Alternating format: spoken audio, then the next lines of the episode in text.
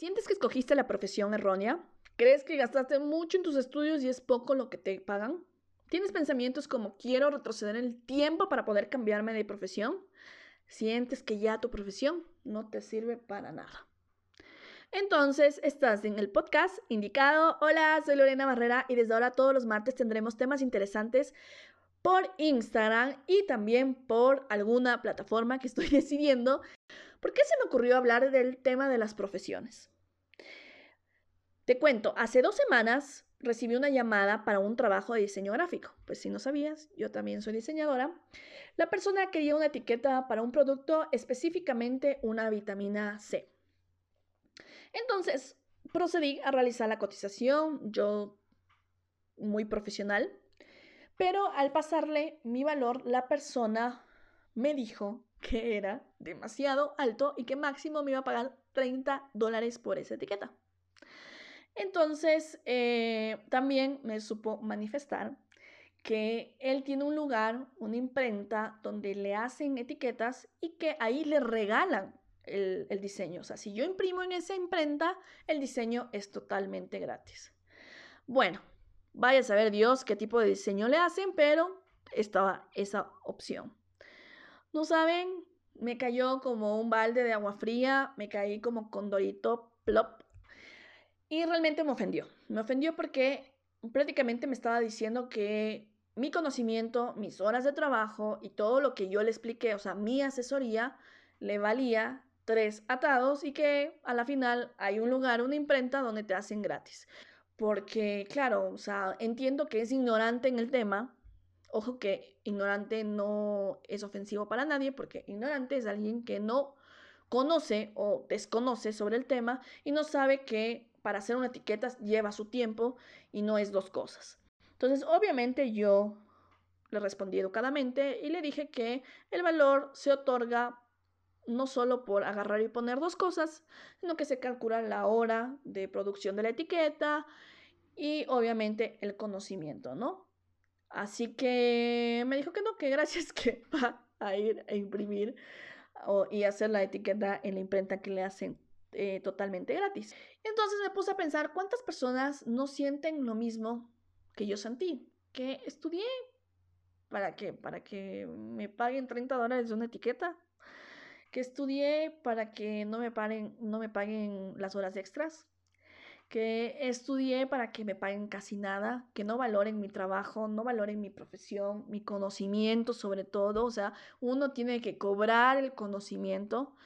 Entonces, me puse a analizar el por qué yo no me dedico 100% al diseño gráfico. Y claro, cuando pasó esto, entendí el por qué. Y te quiero dar tres consejos para que generes dinero sin depender de tu profesión. Obviamente, en base a mi experiencia, eh, yo hace seis años eh, trabajo freelance, se podría decir, he trabajado de todo, más me dedico al comercio, pero es porque le busqué la vuelta. ¿Y por qué te quiero dar estos consejos? Porque adicional a todo lo que mencioné eh, hace un rato sobre que no es valorado y todo, sé que muchas personas en este momento por lo que estamos pasando, por la crisis sanitaria, que también ahora se convirtió en crisis económica, sé que han echado del trabajo y que están en ese limbo, que no saben qué hacer, que no van a poder conseguir trabajo de su profesión, porque resulta que en este momento no es tan importante tu profesión, que he escuchado de amigas cercanas, y estás en ese limbo de, ¿y ahora qué hago? O sea, no sé dónde conseguir trabajo, necesito pagar cuentas, necesito dar de comer a mis hijos, necesito pagar el arriendo. ¿Y ahora qué hago? Entonces, lo que te quiero decir con estos tres consejos es que no dependas 100% de tu profesión. Y el primer consejo que te voy a dar es determina tus habilidades y tus gustos. Mucha gente a los 18 años no, no sabe cuáles son sus habilidades, qué es lo que realmente quiere. Si tú te equivocaste, digamos, entre comillas, de la profesión y no estás contento porque no te pagan bien, porque no te valoran o porque realmente sientes que estudiaste porque te obligaron, pues es el momento que tú analices cuáles son tus habilidades y tus gustos para poder generar un nuevo negocio. Eh, ser realista y ser sincero contigo mismo. No preguntes a nadie, ay, ¿tú para qué me ves buena o bueno? No, o sea, Siéntate tú con un papel y un lápiz y di qué puedes dar al mundo que puedas monetizar. Me dirás, Lore, pero es que no sé, aún no sé esas cosas, yo máximo sé, no sé, sé hacer lo que estudié. No, este es un buen momento para decidir quién eres y quién quieres ser a partir de ahora. Yo soy fiel creyente que si uno hace lo que le gusta, le va a ir bien. Te voy a poner un ejemplo para que se pueda comprender mejor. Digamos que tú estudiaste, no sé, una ingeniería civil, un ejemplo. Y resulta que también eres buena para cocinar. Te encanta cocinar y te salen unos pasteles deliciosos, eh, te sale, no sé, unos postres riquísimos, unos helados increíbles que toda tu familia te dice, wow, es increíble. Bueno, ahí está una habilidad que tal vez lo veías como un hobby, pero que hoy por hoy lo puedes monetizar. ¿ya? Entonces, cuando tú determines tus habilidades y tus gustos, podrás ver por dónde es el camino que debes ir para poder crear un nuevo emprendimiento o un nuevo negocio. O por ahí eres bueno en ventas, no sé, eres abogada, pero resulta que las ventas se te dan muy fácil, tienes muchas amistades, muchos contactos. Bueno, ve que puedes vender, busca algún producto que no venda mucha gente para que tú puedas vender y puedas eh, generar ingresos.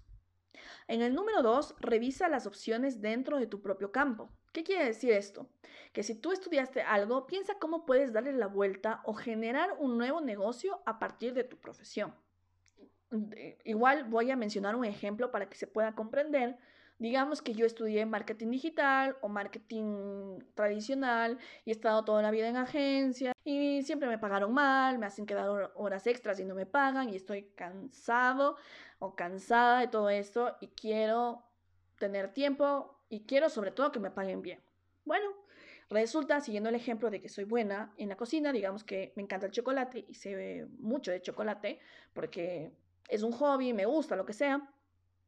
Ok, yo puedo armar un, un, producto, o sea, un chocolate y venderlo. Y como yo también sé de redes, sé de marketing digital y sé de ventas, podría como enlazar los dos y vender. O algo que se está dando hoy en día y que tal vez muy pronto haga un podcast de esto es de los cursos online. Hoy por hoy todo el mundo está dando cursos online porque a la final el conocimiento está al alcance de todos. Hay mucho, mucho, mucha información en Internet, pero la información está como, como dispersa, no está en un solo en una sola plataforma o en un solo video. Tienes dispersa tienes que estar buscando. ¿Qué tal si haces un curso de cómo hacer chocolate en base a tu experiencia y lo comienzas a monetizar? Como yo sé, eh, marketing digital, lo monetizo con, no sé, el embudo de venta por redes sociales, lo que sea, y tengo ya ahí una... Mm, como que les engancho la profesión con mis habilidades. Y número tres, si ya realmente tu profesión no da para más, no puedes trabajar en, eso, no te pagan muy bien, ok, formatea el chip de tu cerebro, formatealo. No te digo que te olvides de tu profesión, pero formatealo. Y con tus habilidades y tus gustos, que ya lo hiciste en la hoja, busca algún curso, que ya lo mencioné, que todo el mundo está dando curso online, está doméstica, está Udemy, algún curso de tu habilidad y de, y de tus gustos para que te puedas como preparar un poco mejor y puedas emprender un nuevo negocio. Yo el otro día estuve viendo que en Doméstica hay cursos de, de joya, de joyería, que de hecho lo quería comprar, porque claro, puedo hacer mi propia bisutería con mi propia marca. Yo trabajo mucho con la marca personal, entonces si yo pongo, por ejemplo, accesorios by Lorena Barrera, entonces muchas personas van a querer comprar el, el producto porque lo voy a hacer yo. Entonces, esa es una manera de monetizar eh, a partir de un curso online que, que te puede durar un día, o sea, haciendo el curso un día y ahí es practicar.